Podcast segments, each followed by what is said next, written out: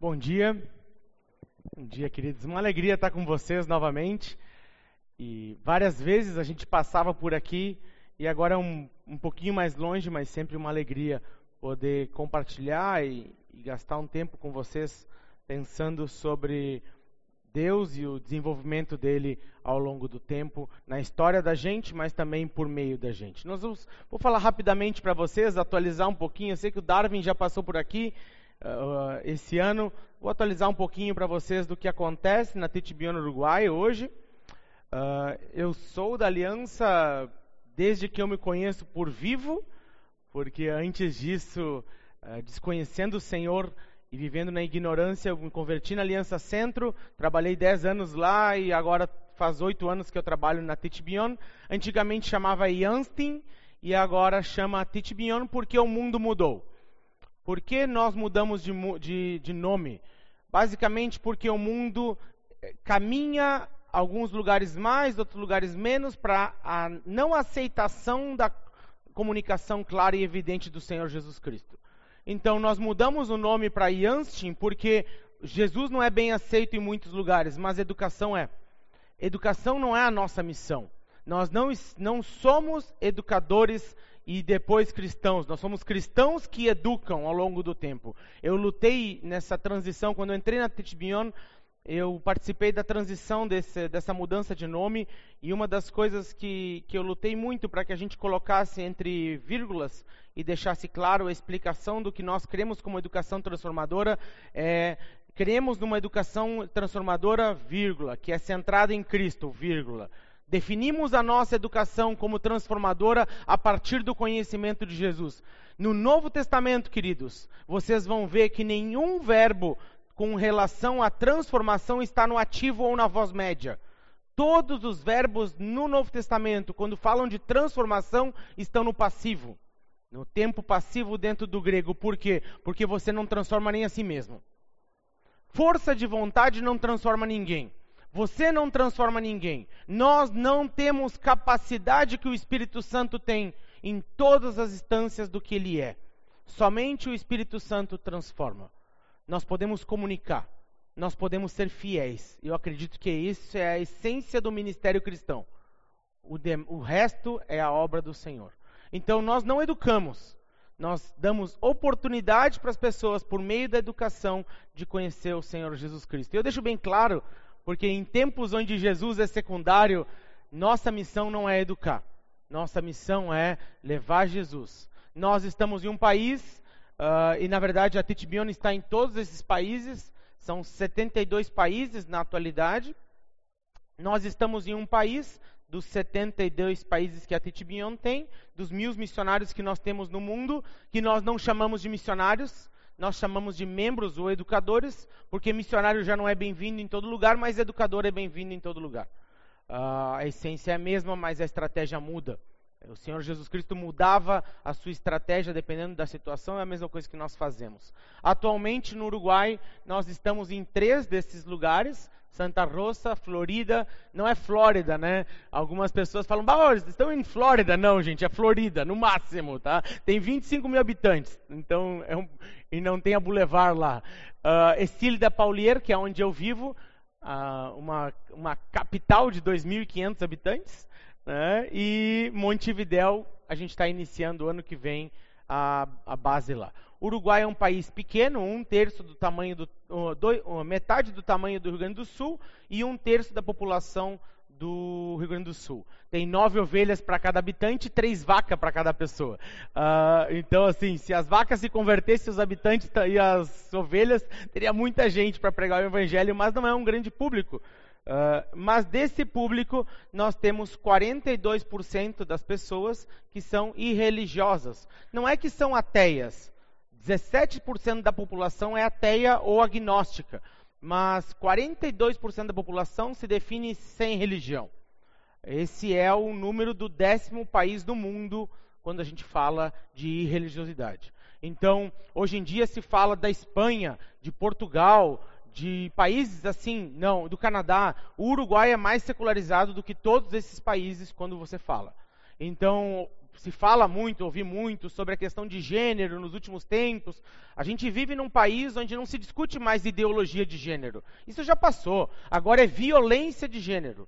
É a discussão. Então, o Luke, com cinco anos, se em algum motivo, ele, em algum momento, ele disser para a professora dele que ele é o fato, não, não quero discutir a causa, mas é o fato. Se ele disser para a professora dele, em algum momento da caminhada dele, eu tenho dificuldade com a minha identidade sexual, não sei se eu me vejo como guri, e eu estou pensando qual dos 32 outros gêneros eu vou elegir, ele escolher. Ah, se você não sabe, são 32 na totalidade. Eu tive que me atualizar, talvez já mudou agora na última, na última pesquisa. Não. Uh, então são 32 na totalidade na última vez que eu tinha visto. Uh, e eu disser, ele disser, não, eu me identifico com um outro gênero, mas meu pai diz que eu tenho que optar por esse gênero. A professora entra num site, denuncia, faz uma denúncia de violência de gênero, e eu tenho que contratar um advogado agora para me defender por causa disso. Muitos cristãos tentam e buscam escolas cristãs por uma questão de incoerência, porque a criança em formação, ela não tem a capacidade de afirmar em todas as instâncias sobre a sua sexualidade, em todas as demandas disso. Mas isso não interessa, porque dentro de uma cosmovisão secularizada, um indivíduo é completo por si mesmo. Ele não precisa de nada, gente. E isso chega então que na, na sua infância ele já está numa caminhada por si só completo. Então, tudo o que se discute, o que se falou muito nos últimos tempos, é realidade lá. E o Senhor Jesus Cristo está operando, obrando não, operando e trabalhando em toda e em qualquer circunstância. E o que é missões? Missões, e a gente vai falar sobre isso, é levar paz para as pessoas. É que as pessoas possam conhecer Jesus e porque conhecem aquele que pode dar a verdadeira paz, que é o único que pode transformar de fato a pessoa, ele pode encontrar paz. Missões não é somente, ou não engloba quando a gente pensa num outro país, Uh, porque isso é missões transculturais, quando a gente transpõe a cultura, quando a gente leva a mensagem de maneira atemporal, como a gente faz no dia a dia da gente, mas também de maneira transcultural. Mas missões não é só isso. Missões é toda vez, no dia de hoje, que você puder falar para alguém que está afligido: não temas, não temas, o Senhor está convosco. Ah, eu não conheço o Senhor. Então é uma oportunidade. 15 anos atrás, quando a gente trabalhava na Aliança Centro, uh, tinha muitas, muitas cidades na região da Serra que não tinham igrejas. Hoje, todas as cidades têm alguma igreja. Naquele período, nem todas as cidades tinham uma igreja. E conversando com um missionário de um outro local, eu falei sobre isso, afligido, aflito. E ele falou assim, ele deu risada de mim. Eu achei um pouco raro isso, mas eu compreendi depois. Ele deu risada e olhou para mim e disse: sem competição. Sem competição. Então, o Uruguai é um país hoje que carece do evangelho, onde a gente tem um problema tremendo sobre suicídio, que a gente vai conversar um pouquinho mais sobre isso uh, no decorrer do tempo. Hoje não é mais o 22 segundo país a nível de suicídio, já está mais alto isso no mundo. Entre os adolescentes aumentou 45% em 2020, e hoje em dia a gente vive uma, um pico de toda a história do Uruguai que se tem registro com relação a, ao suicídio. São, esses são os índices como que você mede, né? A cada 100 mil habitantes, quantos suicídios você teve no último ano? Então você tem 21,39 em 2021 a cada 100 mil habitantes.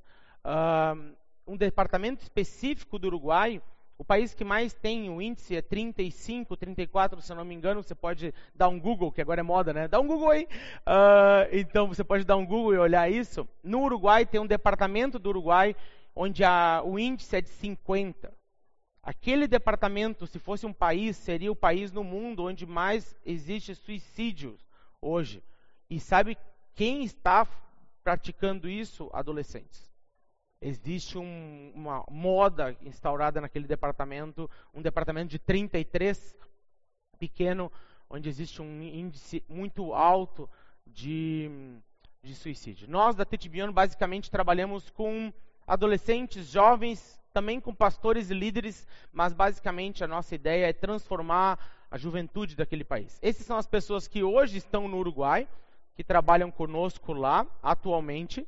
Essas são as pessoas que vão no Uruguai para o ano que vem ou que vão continuar apoiando uh, de longe, como o Daniel Lima, que passa, vai passar a partir do ano que vem dois meses por ano no Uruguai, apoiando então, cuidando dos missionários, e Carlos Paiva, que ficam daqui, os outros trabalham, eu trabalham para lá. Então, quando eu vim aqui três anos e meio, mais ou menos atrás, era eu e a Pepita. E, e, eu acho estranho falar Pepita, porque lá ela chama Valentina, porque o nome dela a gente não pode falar porque é um pouco raro no Uruguai. Uh, então a gente usa, pra, melhor expressão, a gente usa Valentina. E quando o Roger falou aqui, não, Arthur e a Pepita, não, não pode falar. Eu me lembro que eu estou no Brasil, não pode falar, não tem problema. Mas lá ela chama de Valentina. Quando a gente foi para lá três anos e meio, nós imaginávamos que Deus poderia fazer um montão de coisas, várias coisas fizemos um planejamento estratégico, do qual nós seguramos assim, porque imaginávamos que talvez acontecesse ou talvez nós ficássemos, eu falava isso, levando pata, chute, de uruguaio por cinco anos e depois nada acontecesse. Três anos e meio depois, uh, não só Deus abençoou isso, ele poderia, ele seria bom, indiferente de abençoar ou não, mas demonstra que realmente existe uma necessidade, existe uma, um olhar para isso e existe uma janela se abriu uma janela. Nós nunca, nunca, todas as pessoas que eu falo, nunca foi visto no Uruguai uma possibilidade de comunicar o Evangelho como se tem hoje em dia. E graças a Deus nós pudemos entrar nessa janela, estamos por ali, né, com, com vários cursos para professores, para pastores e líderes. Então nós temos um braço que é educação teológica e um outro braço que é o alcance. E todas essas, tudo isso são ministérios que nós já desenvolvemos no Uruguai Hoje nós atingimos 90 pessoas semanalmente. Semanalmente e a gente tem contato com essas pessoas, seja em educação teológica ou seja em evangelismo, e 300 pessoas ocasional por ano. É, a gente aprendeu com uma famosa presidente que nós tivemos, quando chega na meta, dobra a meta. E nós vamos tentar e lutar por isso ano que vem e lutar para exatamente dobrar esse número com uma chegada de mais missionários, mais pessoas por lá. Isso cada vez torna possível. Essa é a sede da missão. Esse é o local que nós estamos. É uma aliança com uma outra, com outro local. Esse local estava abandonado e nós trabalhamos nos últimos tempos para erguer esse local e poder ser utilizado. Ah, então, algumas fotos desse local e coisas que nós estamos fazendo. Em janeiro, nós queremos fazer uma, rodar uma temporada de acampamento aqui com 130, 140 acampantes já no primeiro ano. Então, nós estamos reformando agora esse salão ali, aquele galpão, para poder ser o, o nosso auditório. Ah, então, aqui são eventos, as pessoas que passam por lá, em diversos, diversos ministérios a gente dá reforço escolar, aula de violão. E por que, que vocês fazem isso? Se é o país com o melhor IDH de educação da América Latina? Porque tem gente que necessita, mas acima disso, a gente não entra na escola. Não existe a menor possibilidade de eu entrar numa escola. Eu fui pedir para divulgar o ministério que a gente tem de contraturno dentro da escola, do qual a gente não fala de Jesus diretamente. Como assim, Arthur? Se nós falarmos diretamente de Jesus os pais não levam mais as crianças na semana seguinte, dentro da missão. Então nós estabelecemos relacionamento, vamos caminhando devagarinho até que a gente possa comunicar Jesus para essas pessoas e eles confiem na gente para saber que a mensagem que a gente está trazendo não é de caça-plata, não é de gente que está lá querendo dinheiro e não é de turista. Então é um trabalho sendo feito ao longo do tempo e os, e os, os pais ficam lá enquanto as crianças estão tendo aula aqui os pais ficam todos ali ao redor olhando para o que está sendo ensinado. É, realmente estão conferindo. Eu fui falar na escola, pedi para divulgar isso, falando: olha, a gente não fala de religião. A gente não fala de religião. E ela falou assim: não, você pode divulgar. Da cerquinha para lá. Foi excelente, né? Já estamos já na amizade, então, da cerquinha para lá, da, da rua é, ela disse: Não, você não precisa pedir autorização para vir pedir para falar na rua, mas eu vou pedir para você, porque é a sua rua, é a sua, é a sua calçada. Então, é, é um trabalho a longo prazo. Isso não quer dizer que não é viável, não é possível, não, só precisa de tempo. Eu sempre falo que o ministério ele é feito de três coisas: da ação do Espírito Santo, de gasolina e de sal. Né? Eu não conheço ministério que não é feito a gasolina e sal e no poder e na ação de Jesus. Ao longo do tempo, eu creio que Deus vai transformar, e esses são os vários ministérios e coisas que nós vamos realizando por lá, acontecendo devagarinho, devagarinho, as coisas as coisas vão vão acontecendo. Então, um monte de fotos de coisas que foram realizadas nesse ano. Você pode, uh, se você quiser apoiar de alguma forma, desejo receber as notícias do que acontece no Uruguai, você me manda um WhatsApp e a gente começa a enviar para você. Eu gostaria de apoiar alguém desse, dessas pessoas por contribuição. Ah, não, nós gostaríamos de ir visitar, conhecer o ministério. Por favor, nós precisamos das alianças junto conosco.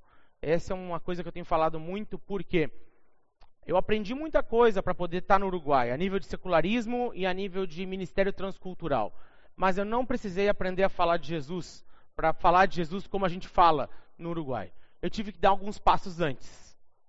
Porque o, o, o ateu, o agnóstico, se você chega com um argumento bíblico, você não tem possibilidade de argumentar com ele. Por quê? Porque, primeiro, que ele não acredita na Bíblia. Mas antes disso, ele sequer acredita na alma. O ateu, ele só acredita no material. Então você vai dizer para ele que ele precisa conhecer Jesus, senão ele vai para o inferno, ele vai dar risada da sua cara. Então a gente começa com argumentos antropológicos e sociológicos até que a gente constrói a necessidade disso. Agora, como que se ganha um ateu para Jesus? Da mesma maneira que você ganha as pessoas. Relacionamento. E isso a gente tem. Então, meu desejo de poder, de alguma forma, que você se aproxime do que Deus está fazendo no Uruguai, porque nós temos sim uma forma mais fácil de comunicar essa ideia de ser igreja sem cara de igreja, sem deixar nenhum dos valores do Novo Testamento de lado. Isso tem muito espaço no Uruguai. Então, quanto mais você se poder se aproximar, conhecer, tá, estar conosco, isso vai abençoar a gente, mas também vai abençoar você. Eu falo pro pessoal, quando você achar que o louvor tá ruim, vem lá para minha igreja uh, que tem um tiozinho no teclado, que graças a Deus ele está lá no teclado todo domingo, só ele e o teclado dele. Domingo pós domingo, na igreja que a gente tem 15 pessoas, né, aqui no interiorzinho ali, uma igreja bem simplesinha. Então, é muito bom também para vocês, tendo a oportunidade de conhecer um país que é muito desenvolvido em vários aspectos, mas que é hostil ao cristianismo. Não existe perseguição no Uruguai, mas existe uma hostilidade. E dentro desta hostilidade, convido você a abrir em João capítulo 20, e a gente tem uma pequena reflexão antes de passarmos para a ceia, um, onde eu vejo Jesus fazendo isso conosco, para que nós estejamos em paz e que possamos assim comunicar aos outros que fiquem em paz. Uma coisa que nós nós vemos nesse trecho, ou o contexto desse, desse, desse trecho, essas pessoas depositaram toda a confiança delas em Jesus. Algumas pessoas falam como se Pedro e os outros não tivessem nada para fazer. Então eles não tinham nada para fazer, eles foram ser discípulos de Jesus. Provavelmente Pedro era dono não de uma embarcação, mas de várias embarcações. Existiam cobradores de impostos, existiam pessoas com profissões dentro disso. Eles não eram jovens. Provavelmente eles eram mais velhos, inclusive, que Jesus. Eles não eram pessoas que não tinham nada para perder. Eles tinham, sim, muita coisa para deixar. Os discípulos não eram desocupados. Então eles foram seguir Jesus. Só que eles seguiram Jesus. Três anos e meio andando com Jesus. No final desse tempo, o líder deles morreu. O líder que disse que ia instaurar um novo, uma nova maneira de viver, um novo reino, morreu.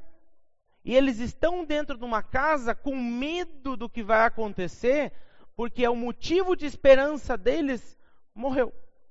E aí esse Jesus chega e começa a romper aquela situação. Ainda que ele não mude e não sane os problemas. Um dos problemas do cristianismo ou da pregação do cristianismo atualmente é que a gente prega Jesus como resolutor, eh, resolvedor de problemas. Jesus não é um resolvedor de problemas. Jesus não resolve todos os nossos problemas, porque nós optamos por ele ao longo do tempo como humanidade. Jesus não prometeu que ia resolver todos os problemas. Jesus prometeu que ia dar paz e esperança em meio a todos os problemas. Seja o partido que ganhe hoje, se não é o seu, Jesus não vai resolver tudo isso por causa de um ou de outro, mas ele pode dar paz para nós e por meio do conhecimento dessa paz, nós podemos dar paz para as pessoas. Uma das coisas que acontece no Uruguai, por exemplo, por ter uma hostilidade ao evangelho, é que é mais, ainda que seja mais difícil de pregar o evangelho, ainda que humanamente não tem motivo para pregar o evangelho, é claro a necessidade de Jesus. Quando mais hostil o ambiente, mais claro fica a bondade de Deus, mais claro fica a nobreza do nosso Senhor Jesus Cristo. E essas pessoas, elas estão ali em João capítulo 20, versículo 19, trancadas dentro de um local, com medo do que os, os, os judeus vão fazer com eles. E ao cair da tarde daquele primeiro dia, versículo 19, João capítulo 20, ao cair da tarde daquele primeiro dia da semana, um domingo, Jesus entra nesse local, estando os discípulos reunidos à porta trancadas por medo dos judeus, Jesus entrou e pôs-se no meio deles. O texto não fala que Jesus abriu portas. Jesus não abriu a porta. Jesus ultrapassou a maneira usual de entrar na casa. Jesus atravessou a parede e no meio deles e disse: Paz seja com vocês. Jesus, no texto, não resolveu a questão deles para com os judeus. Tanto é que não resolve que seis anos depois eles vão ser perseguidos pelos judeus pelo discurso de Estevão. Ele não resolveu o problema deles, mas ele entra, ele rompe aquela barreira, ele não faz da maneira necessariamente da maneira usual, ele não abre a porta, ele não bate na porta, mas ele entra lá dentro, sem mudar o contexto, sem mudar a situação, sem resolver o problema. Mas ele resolve todo o problema deles, porque ele declara para eles e afirma para eles paz seja com vocês. E agora a gente vai começar a ver essa girada, esse giro na vida desses discípulos, de homens com medo, trancados dentro do local, sendo constituídos como canais de paz, pessoas que vão poder levar a paz para eles. Tendo dito isso, mostrou-lhe as mãos e o lado, porque os discípulos não criam os discípulos passaram por todo o tempo que eles estiveram com Jesus duvidando de que Jesus era Deus. Nossos problemas, queridos, estão centralizados muitas vezes na dúvida que nós temos, ainda que não cognitiva, mas emocional e afetiva, com relação a quem é Jesus. Nós afirmamos que Jesus é quem ele é, mas temos dificuldades de crer emocionalmente em quem esse Jesus é. Como assim, Arthur? Passamos muito tempo da nossa vida trancados dentro de uma jaula da ansiedade. A ansiedade vai comendo os nossos espaços, vai limitando quem nós somos e para, em alguns momentos parece que não existe outra possibilidade e não tem como romper essa esfera. Cognitivamente eu sei quem é Jesus, mas emocionalmente quem está reinando naquele dia é a ansiedade é o domínio pela minha necessidade ou a minha necessidade de controlar as coisas. E eu não consigo controlar todas as coisas porque elas são grandes. Elas vão além da minha capacidade. Mas na minha luta de controlar aquelas demandas, eu começo a tentar e não conseguir, eu vou para o lado do desequilíbrio emocional, do desequilíbrio afetivo. Muitas vezes nós pensamos que os nossos problemas estão no que nós cremos, e não necessariamente é verdade. Algumas vezes o nosso problema está entre a conexão em que nós cremos e a vivência disto no dia a dia, na mudança dos nossos valores. E nós, às vezes, passamos, passamos e passamos tempo pensando que nós podemos e que os outros podem resolver os nossos problemas. Mas nem sempre Jesus vai resolver os nossos problemas. Ele simplesmente vai nos dar capacidade de ter esperança quando tudo não anda bem. Tendo dito isso, mostrou-lhes as mãos e o lado, e quase que disse: Creiam, eu sou Jesus e eu sou o seu Deus. Os discípulos, alegraram-se quando viram o Senhor e entenderam que ele era Jesus.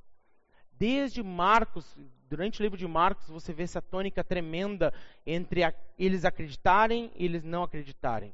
Na multiplicação dos pães, quantos cestos eles trazem doze cestos. Cada discípulo volta da multiplicação dos pães com a prova da sua incredulidade. Eles não acreditam. Jesus diz: resolve isso, dá pão para a galera. Não, não tem, manda eles para casa. Eles não acreditavam. E o texto mais para baixo vai afirmar que eles não acreditavam que Jesus era Senhor, porque estava trabalhando na dureza do, nosso, do coração deles. Vivamos paz. Acreditamos cognitivamente nesse Jesus, mas vamos trazer ele para todas as áreas da nossa vida como Senhor e viver essa paz. Novamente, Jesus vai dizer para eles: paz seja com vocês. E aí ele amplia: assim como o Pai me enviou, eu os envio. Você quer entender o que é missões? Missões é viver em paz com Deus, viver uma reconciliação com Ele, de tal maneira que esse Jesus possa ser nítido em áreas da sua vida, quando você não tiver motivo nenhum para acreditar ou para viver em paz. Quando tudo não anda bem, você está em paz, você prova que Deus existe. Se você tiver paz por uma maneira natural, ou se tudo andar bem na sua vida e você tiver paz, qualquer um pode ter. Mas se você não tem motivo para ter paz e você vive em paz, você prova na sua vida que Jesus existe e que esse Jesus pode transformar vidas. Esse texto, essa mensagem eu preparei quando na minha cidade de 2.500 habitantes, uma pessoa na terça-feira cometeu suicídio, se enforcou, e na sexta-feira uma pessoa da nossa igreja pegou a sua esposa, foi para um lugar retirado, puxou uma arma, ela conseguiu se defender, e ele desistiu de tentar matar ela, porque ele ia matar ela e depois ia tirar a vida, e simplesmente puxou a arma e, e atirou nele mesmo. 2.500 habitantes. Numa semana, dois, dois suicídios. As pessoas não vivem em paz. Na nossa cultura, tirar a vida não é algo tão comum, ainda de a gente ter lugares onde isso é mais comum. Mas a falta de paz vai evidenciar em outras demandas. Nós não podemos deixar com que qualquer circunstância seja o motivo da nossa falta de paz. Pensar que as coisas não vão andar bem, esse é o mundo que nós vivemos. Escatologicamente pensando, cada vez vai piorar. O mundo ficar bom é uma posição que não se acredita desde o século XVIII se abandonou essa posição. E quando começa a acreditar novamente, vem uma guerra e as pessoas começam a não acreditar. Historicamente, quando a sociedade chega no ponto como a nossa, que fica e se transforma pós-teísta ou pós-cristã, onde Deus não é mais o centro da sociedade, a sociedade encontra ruptura. Você pode estudar isso em todas as culturas. Não estou dizendo que era sempre foi Yahweh, sempre foi o Deus verdadeiro, mas quando a, a sociedade ela vai para ultrapassa a crença dela e outras coisas ficam mais importantes que a crença dela e que não é mais Deus que governa ou a crença numa na transcendência que governa a sua atitude, a sociedade entra em ruína. A sociedade está em ruína. Faz dois mil anos? Não, faz muito mais que isso. Mas a nossa sociedade atual está se deteriorando por suas próprias escolhas. E nós podemos ser os missionários que Novo Hamburgo precisa, que o Uruguai precisa, que vão propor paz, porque paz seja com vocês. Nós vivemos em paz quando não existe motivo para viver paz. E assim como o Pai enviou Jesus, ele nos envia para um mundo caótico, aparentemente caótico. Não existe caos, queridos.